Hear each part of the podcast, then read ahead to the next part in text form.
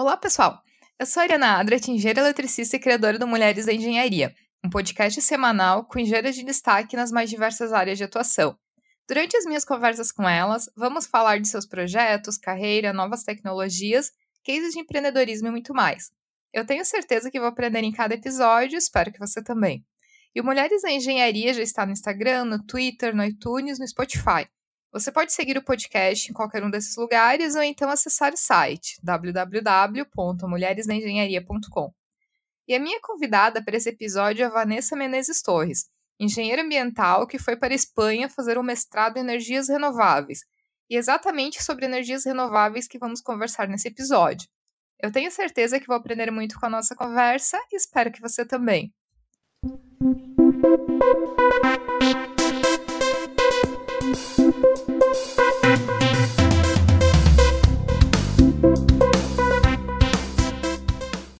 Vanessa, seja bem-vinda ao podcast Mulheres da Engenharia. Seja bem-vinda aqui para conversar com a gente. Muito bom te receber aqui. Olá, primeiramente eu gostaria de agradecer a oportunidade, né, de poder falar um pouco de mim, da minha área de atuação e te parabenizar, né, pela bela iniciativa em criar esse espaço tão inspirador, né, que dá vozes às mulheres.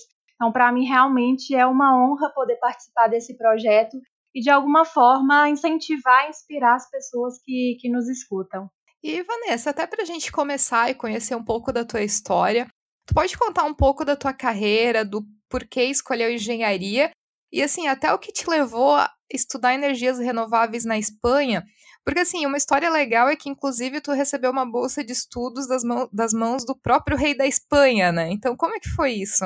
Bom, então, eu desde o colégio, né, eu tinha facilidade com as disciplinas mais exatas. Inclusive, para tirar um dinheirinho extra, eu dava aulas particulares para os meus colegas de classe. Então, desde então, eu fui percebendo que eu tinha esse perfil, né? E comecei a procurar uma engenharia que tinha mais a ver comigo. E foi nessa busca que me despertou o interesse em cursar engenharia ambiental e energética na Unifei, a, Federal de Itajubá. Então, a área de energia sempre me atraiu muito, né? No Ciências Sem Fronteiras, eu tive meu primeiro contato com uma disciplina de energia e ao longo da graduação eu fui tendo aquelas disciplinas específicas, né, da área de energia. Aí, três meses antes de eu me, de eu me formar, uma das maiores empresas do setor de energia, a Iberdrola, que, que hoje está no Brasil como Electro e Energia, ela abriu um processo seletivo, né, que consistia em conceder oito bolsas a oito brasileiros para eles cursarem um mestrado na área de energia e meio ambiente na Espanha. Eu aproveitei a oportunidade, né? Me, me inscrevi e fui uma das selecionadas. Aí eu optei por fazer um mestrado em energias renováveis na, na Politécnica de Madrid. Durante o meu mestrado, eu me apaixonei mais ainda pela área. E ali mesmo eu tive a certeza que, que era aquele caminho mesmo que eu queria seguir, né? E a história do rei realmente aconteceu. O que, que aconteceu? Eu eu fui uma das primeiras colocadas do processo seletivo, né? Então a Iberdrola, ela custeou a minha passagem e os meus gastos extras para fazer um bate volta na Espanha de três dias, algo de três dias, para ir nesse evento de entregas das bolsas, onde os bolsistas eles recebiam simbolicamente, né, na, das mãos dos reis, é, essa bolsa. Então, além dos reis da Espanha, o evento contava com diversas pessoas importantes, inclusive o presidente da Iberdrola, que é o presidente atual, alguns ministros de Estado da Espanha. Então, assim, foi realmente uma experiência indescritível e, assim, uma, uma realização pessoal e profissional mesmo. E foi por aí, esse mais ou menos a minha caminhada até, até chegar aqui, né? Assim, escolher engenharia ambiental energética e essa área de energia para atuar. E na Espanha, durante esse mestrado que tu fez em renováveis, tu também acabou fazendo alguns estágios por lá na área, né? Então, como foram essas experiências dos estágios? Bom, é, nos meus dois anos que eu fiquei na Espanha, eu pude trabalhar na, na Iberdrola mesmo, né, no escritório que eles têm em Madrid, no próprio setor de renováveis da empresa. Então, assim, eu trabalhava dando assistência técnica né, aos parques eólicos da empresa. E depois eu trabalhei na, na Volkswagen Espanha, também no setor é, de suporte ao produto. Mas dessa vez, na Volkswagen, eu, trava, eu trabalhava mais na, na, engenharia aplicada. Então, assim, essas duas experiências né, em duas multinacionais foram importantíssimas para mim, porque além de me motivar, né, além de, de me motivar no sentido que eu tinha que mostrar o meu conteúdo técnico, eu tive que enfrentar desafios por ser uma mulher na área técnica, por ser uma estrangeira e por ser uma jovem sem experiência. Então, assim, é, foi realmente essa, essa, etapa da minha vida foi uma etapa de realmente de muito crescimento é, profissional e pessoal também. E Vanessa, mas entrando agora um pouquinho até na área das renováveis, das energias renováveis propriamente ditas, né? Que é justamente a tua área de atuação e a área que tu gosta tanto. Então, tu pode começar dando um panorama geral sobre o que são, para quem não conhece muito bem o termo, e qual o contexto de utilização de energias renováveis hoje, tanto no Brasil como no mundo? Bom, para começar, né, é bom entender que as energias renováveis, ela é aquela energia originária de fontes naturais que possuem uma capacidade de regeneração em uma escala de tempo humana. Por exemplo, a energia eólica que advém de ventos, energia solar do sol, a hidráulica da água, energia biomassa, que vem da matéria orgânica. Então, esses são alguns exemplos de energias renováveis. Estas fontes, em geral, elas causam menos impacto ao meio ambiente do que as fontes não renováveis, que são aquelas fontes mais conhecidas como os combustíveis fósseis, né? Então, muitas pessoas até gostam de falar, né, que essas tecnologias chamam chamar de energia limpa. Eu particularmente não gosto de usar esse termo de energia limpa, porque quando a gente considera o ciclo de vida do produto ou do serviço, qualquer tipo de geração de energia gera um certo impacto. Então, a única energia 100% limpa é aquela que não precisa ser gerada e, em seguida, é aquela que é economizada. Mas aí a gente já entra em outra vertente da área, que é eficiência energética e educação ambiental. Então, o que, que aconteceu? Diante do incremento dos gases de efeito, de efeito estufa e o impacto sobre o, o clima global, o que conhecemos hoje né, como o famoso aquecimento global, é, as energias, as energias renováveis, elas despontaram. Elas despontaram como o quê? Como uma medida para a construção desse futuro energético mais sustentável e para a mitigação dessas mudanças climáticas. Então, foi nesse contexto que surgiram os famosos acordos de clima, né, o Acordo de Paris, onde diversos países assinaram né, um compromisso em diminuir esses gases de efeito estufa. E uma das metas para alcançar o objetivo geral né, é aumentar a participação das renováveis na matriz energética a nível mundial. Brasil, por exemplo, né, ele se comprometeu a aumentar em 45% a participação das renováveis até 2030. Então, assim, quando iniciou essa discussão toda né, da necessidade de mitigar os impactos do, do uso de combustíveis fósseis, as renováveis apareceram como necessárias, por mais que naquele momento né, não fossem fontes competitivas hoje, no atual cenário, eu posso, posso afirmar que as renováveis ela, elas ganharam um destaque ainda maior, porque elas não são apenas necessárias, agora elas são realmente fontes competitivas e totalmente viáveis. Não? Antigamente, quando a gente falava de, de energia renovável, a gente tinha muito aquele apelo ambiental. Hoje a gente fala de renovável, a gente fala de oportunidade de negócio. E por que, que teve essa transformação?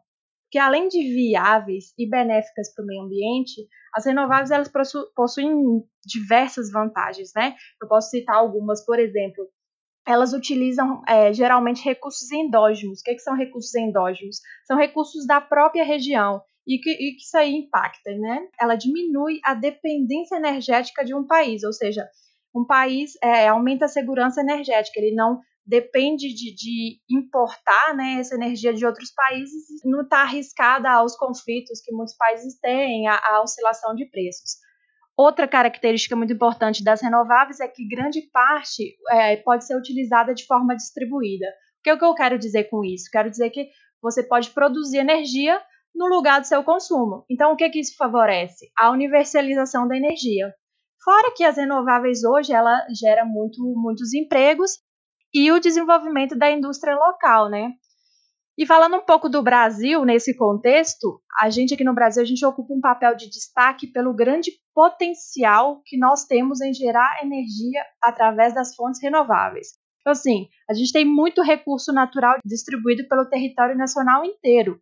Então, assim, como quando a gente pensa em energia eólica, hidráulica e solar, nós temos abundância em água, vento, sol, mas quando a gente se refere em capacidade instalada de geração, eu posso falar que hoje no Brasil mais de 78% da nossa capacidade instalada de geração advém de energias renováveis, que é muito acima da média mundial. Porém, nós temos um grande problema, né? Que nem tudo é só é, são flores, né? O grande problema do Brasil é que a maior parte desses 78%, que são os 61%, advém da energia hidráulica. Qual que é o problema disso, Vanessa? O problema disso é que a nossa matriz não é uma matriz diversificada, então a gente tem grande dependência dos ciclos hidrológicos. O governo brasileiro já é consciente que essa dependência da energia hidráulica não é positiva, por quê? Com a mudança de clima, os ciclos hidrológicos estão cada vez mais desregulados, então a gente está à mercê de, da produção de energia e a nossa demanda não permite essa oscilação. Então, o governo brasileiro está fazendo o quê? Incentivando as famosas fontes alternativas, que são as fontes renováveis que não são a hidráulica, como a solar, a eólica e a biomassa. Então, hoje, é, no cenário dos últimos anos, né, as duas principais fontes que estão em ascensão no Brasil é a eólica e a solar. Por que disso? É porque as duas, né, primeiro que vento e sol aqui é abundante, como eu falei, e as duas, elas alcançaram um, um nível, né, o nível de, de, de maturidade, digamos assim, a, a, tecnologia, são tecnologias já maduras em todo o mundo, o que causou a diminuição dos preços delas nos últimos anos e tornaram as duas tecnologias muito competitivas. Então, o que a gente fala na engenharia, aquela famosa curva de aprendizado, né, que à medida que se duplica a potência instalada no mundo de uma dessas tecnologias, a tendência é que o preço se reduz 20%. Então, essas duas tecnologias estão em ascensão porque são duas tecnologias que não são mais tecnologias em teste, são tecnologias já que estão maduras. Então, é esse mais ou menos o panorama do Brasil no mundo em relação às renováveis. E, Vanessa, o, uma coisa que eu tenho a impressão quando eu penso em energia eólica ou solar é que ainda são, principalmente considerando o Brasil, enfim, com a quantidade de rios muito grandes, ou seja, relativamente fácil instalar uma hidrelétrica no Brasil, pela abundância do território, abundância de rios. E quando eu penso na, na energia solar ou na energia eólica, comparando com a energia vinda das hidrelétricas, a impressão que eu tenho é que as eólicas e solar ainda são fontes de energia caras aqui no Brasil. Isso hoje em dia ainda é válido quando eu comparo é, as fontes de energia? Isso, na verdade, tem mudado nos últimos é, dois anos, é, quando eu falo em solar, e eólica nos últimos cinco anos. Na verdade, elas já foram fontes de energias caras. Hoje em dia elas não são. Exemplo, no último leilão que teve o A4 de energia nova em 2018, a energia eólica e a energia solar, surpreendentemente, foram as duas é, fontes de geração mais baratas, mais baratas inclusive, que a hidráulica e que a biomassa.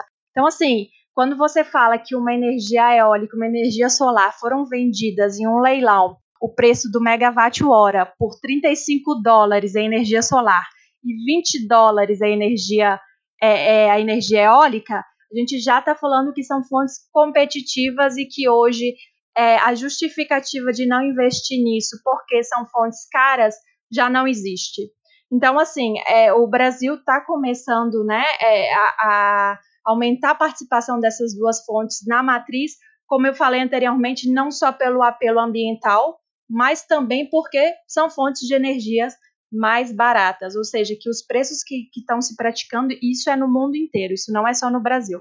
Se você pegar e estudar os leilões que aconteceram no Chile, nas Arábias, nos últimos anos, vocês é, vão perceber que essas duas fontes, tanto a eólica e a solar, estão sendo vendidas por preços recordes. A notícia que sai sempre no jornal é preço recorde da energia solar, preço recorde da energia eólica.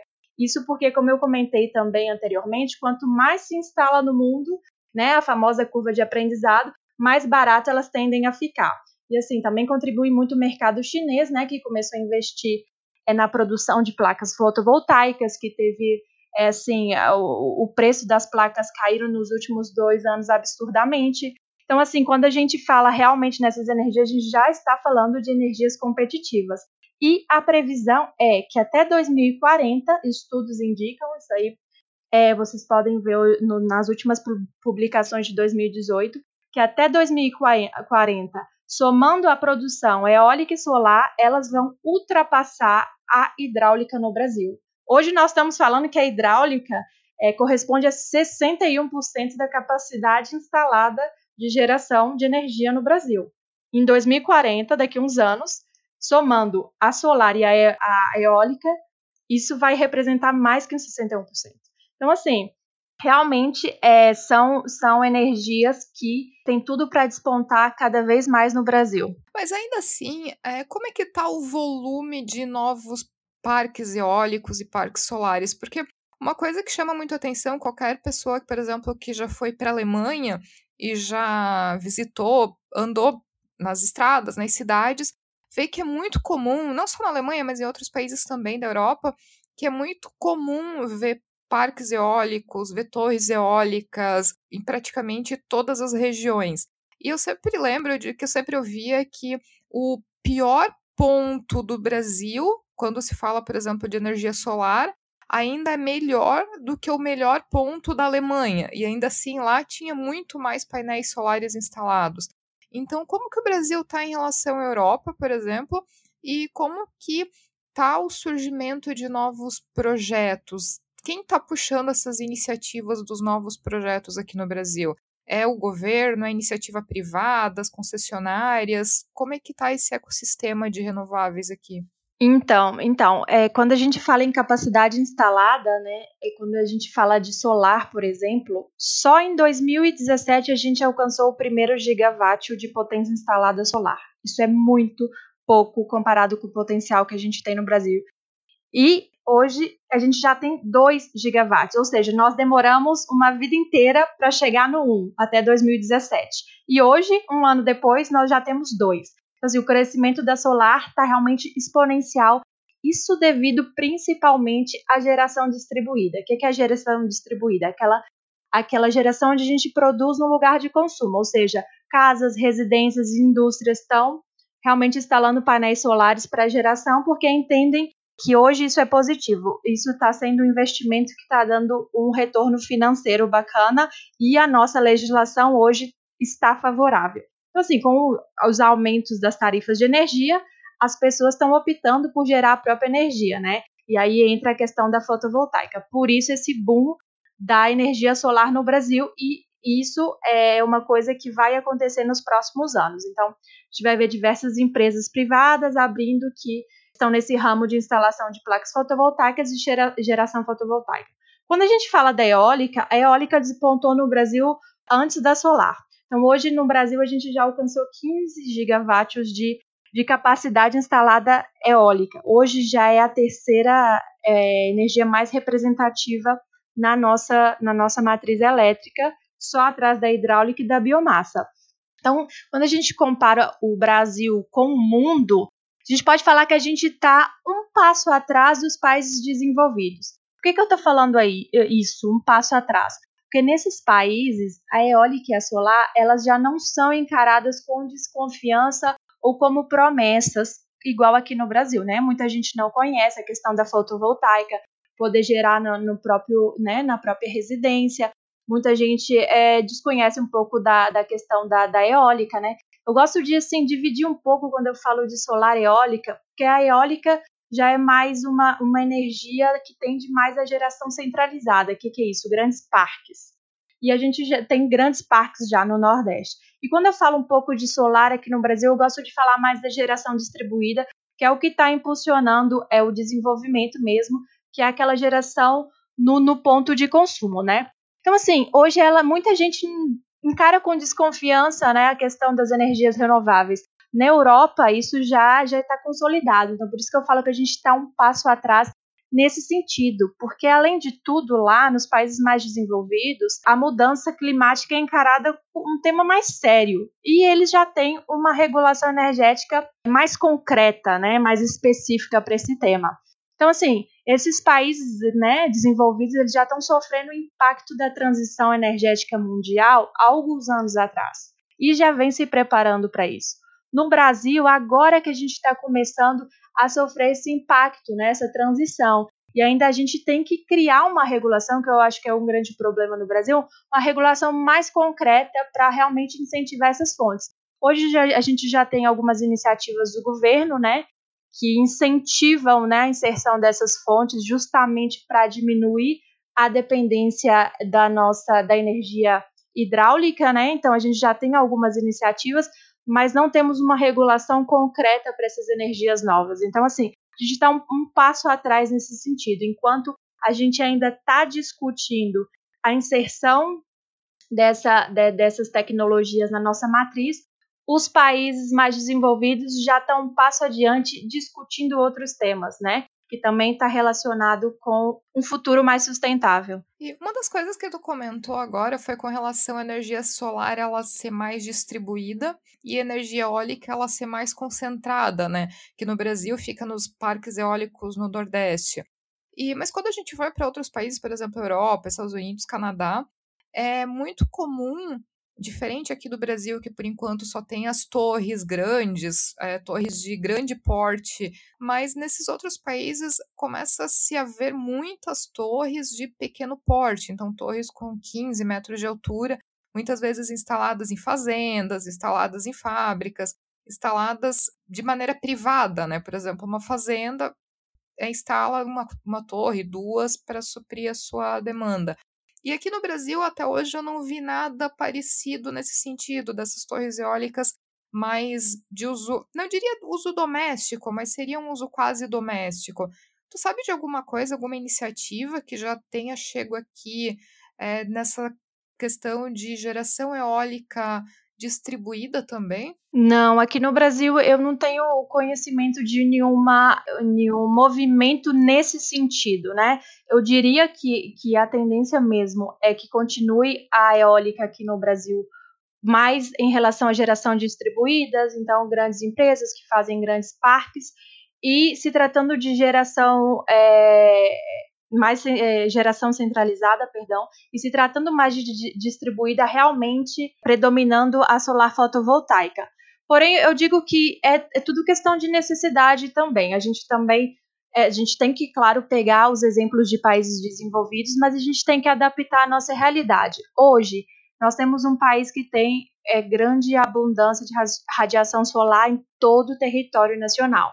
Então, assim, se a gente pode gerar é, energia fotovoltaica distribuída, se a gente pode criar parques, parques solares, se a gente pode fazer uma é, no Nordeste onde tem grande, né, potencial eólico, criar grandes parques, e isso atende nossa demanda, é, eu acho que não, não chegou a nossa necessidade ainda de investir numa tecnologia mais cara, que seria a, a eólica distribuída, como você está comentando, nos países desenvolvidos. Então, assim, a gente está começando a caminhar e pelo nosso utilizando o nosso potencial e aliando isso às energias mais baratas, né? Então assim, hoje realmente a tendência do Brasil é eólica centralizada e fotovoltaica distribuída. Também já temos grandes parques de solar aí, né? Então a solar também além de estar distribuída, a gente pode considerar a solar forte na centralizada, tanto é que em Pirapora, né, recentemente tem uma grande usina lá, que, que Pirapora é uma cidade de Minas, que até pouco tempo atrás era uma das maiores usinas solares da América Latina.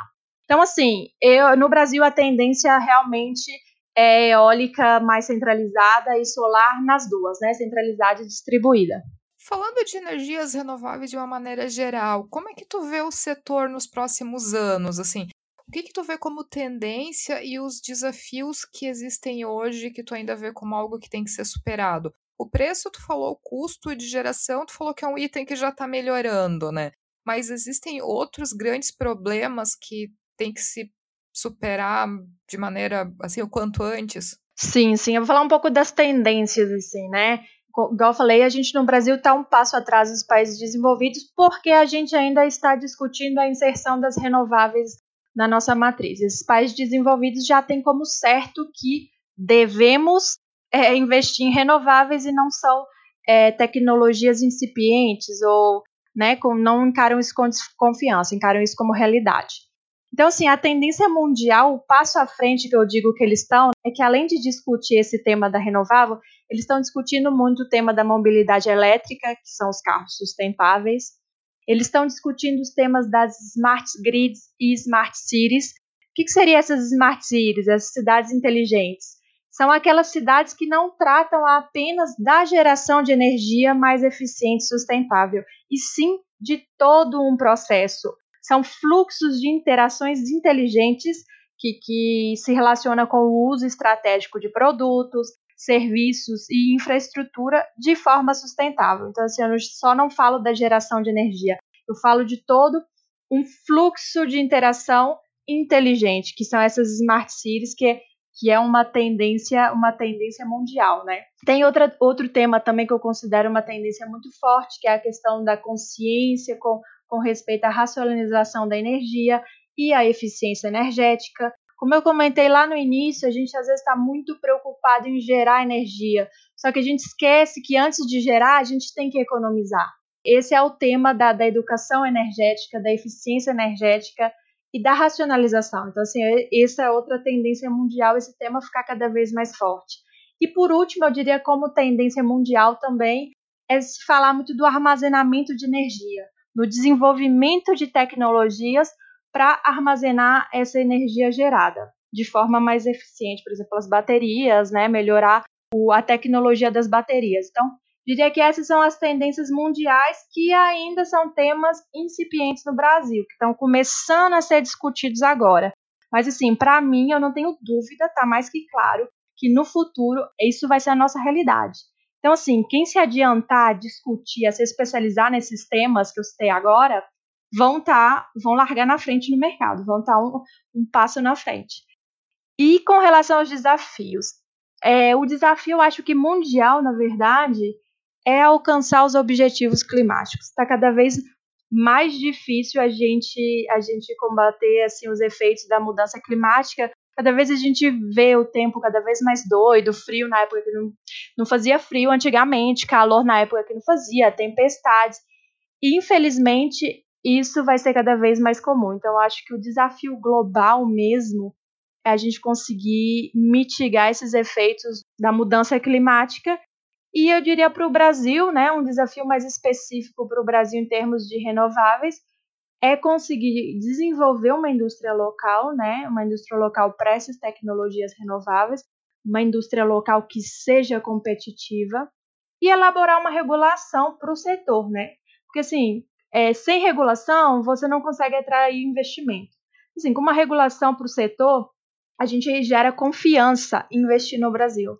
Sim, durante muitos anos, né, a nossa falta de planejamento governamental aqui e a corrupção no Brasil, que é muito conhecida internacionalmente, ela gera uma certa desconfiança.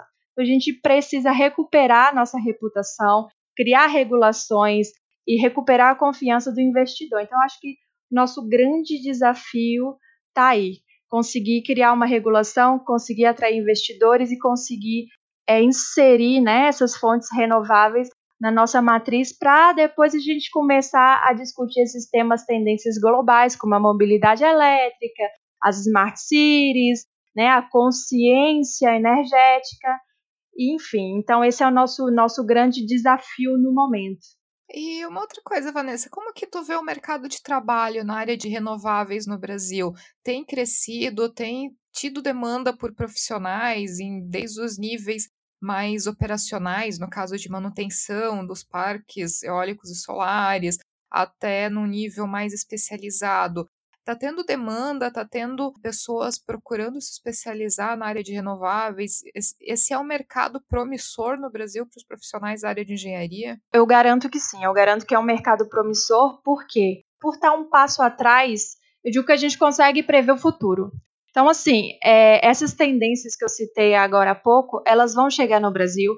As renováveis são realidade, o Brasil precisa diversificar a matriz energética, o governo e os setores são conscientes disso. Então, isso não é uma promessa, isso não é, ah, mas se não acontecer. Não. As renováveis vão, vão realmente crescer no Brasil.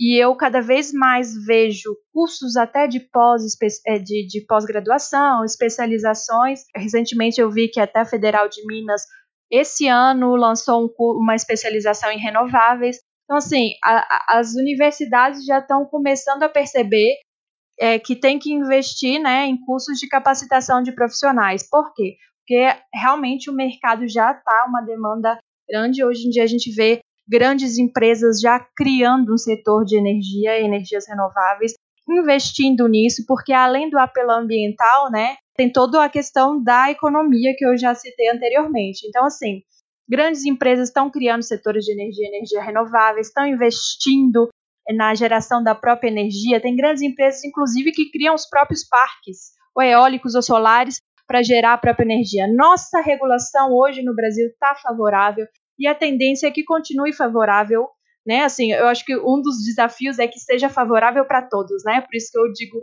quando eu incluí nos desafios a regulação, é que seja uma regulação favorável para todos. De momento está. Então, assim, é, é uma realidade, tem poucos profissionais capacitados na área, e eu digo que quem começar a investir nisso vai largar na frente, porque isso já é uma realidade, já é uma realidade. A gente não está a gente não tá aqui discutindo promessas. O assunto de energias renováveis é um assunto muito legal. A gente podia ficar aqui duas horas conversando disso. É, eu ia ter várias perguntas de curiosidade para fazer para ti, mas também a gente não pode alongar tanto assim o episódio. Então, até para a gente finalizar aqui, é, se tu pudesse deixar até uma mensagem para quem escuta o podcast com um conselho, dica de livro, enfim, uma mensagem para todos os ouvintes. Que mensagem seria? Bom, é, se você me permite, primeiro eu vou começar dando um conselho para as mulheres. Né? Durante a minha experiência, é, eu pude conversar com diversas mulheres que ocuparam diferentes cargos e eu sempre escutava a mesma coisa que a maior parte do preconceito e do julgamento, surpreendentemente, vinham das próprias mulheres e não de homens. Então, mulheres, por favor, vamos julgar menos e nos unir mais. Não julgue os méritos da outra e porque ela está lá. A gente, essa luta também é nossa. Então, assim, a gente também sai favorecidos cada vez mais mulheres ocuparem postos importantes e tiverem sucesso na carreira delas. Assim, lugar de mulher, como a gente cansa de falar, é onde ela quiser. Então vamos, vamos fazer menos críticas e vamos contribuir mais e pôr mais a mão na massa. O meu segundo conselho é um conselho geral para quem está tá nos escutando, né? Que a capacitação técnica é importante e deve ser contínua, ou seja, se você se interessa por essa área ou qualquer outra área, busque se especializar, busque estar continuamente estudando. Porém, não é isso que, que vai determinar seu sucesso profissional. Eu acho que o sucesso profissional está muito relacionado ao nosso posicionamento. Então, assim, ser visto é fundamental. Só quem é visto é lembrado, né? Essa frase é clássica. Então, assim, seja visto. Não espere reconhecimento. Não espere. Faça acontecer. E por último, queria dar uma dica técnica. Então, assim, não perca tempo, né? Essa área vai crescer ainda mais no Brasil, é uma realidade. Nós estamos passando por um momento de transição energética global, ou seja, nenhum país vai poder ficar de fora porque os efeitos das mudanças climáticas já estão sendo sentidas. Então, assim, nós estamos com déficit de profissional capacitado para ocupar as vagas que realmente vão surgir. Então, assim, para começar a se atualizar com o tema, né? Se você gosta desse tema de energia, eu sugiro que vocês entrem na página da IRENA, que é a Agência Internacional de Energias Renováveis. IRENA é o termo, termo em inglês, né? A sigla do termo em inglês. Então, assim, lá na página vocês deem uma olhadinha lá nas publicações e nos estudos da IRENA que estão disponíveis lá para você fazer um download e comecem a estudar e se atualizar do que está acontecendo no Brasil e no mundo. E no mais, qualquer dúvida que vocês tiverem sobre o tema ou outras coisas que eu possa ajudar, eu estou à disposição para esclarecer. Muito legal, com certeza a gente vai colocar até o, o link do site que tu passou para quem tiver alguma dúvida, enfim, conseguir acessar sem problemas. Mas, Vanessa, adorei a mensagem, adorei a nossa conversa e queria te agradecer muito pela tua presença aqui no podcast, por compartilhar tanta coisa sobre um assunto tão interessante com a gente. Muito obrigada pela participação. Eu quem agradeço. E se você que está ouvindo tiver algum comentário, crítica ou sugestão, só enviar e-mail para ariana.mulheresengenharia.com ou então acessar o nosso site www.mulheresengenharia.com e deixar o seu comentário. E se você gostou desse episódio, ficarei muito feliz se puder compartilhar com outras pessoas que podem gostar também. Um abraço e até o próximo episódio. You.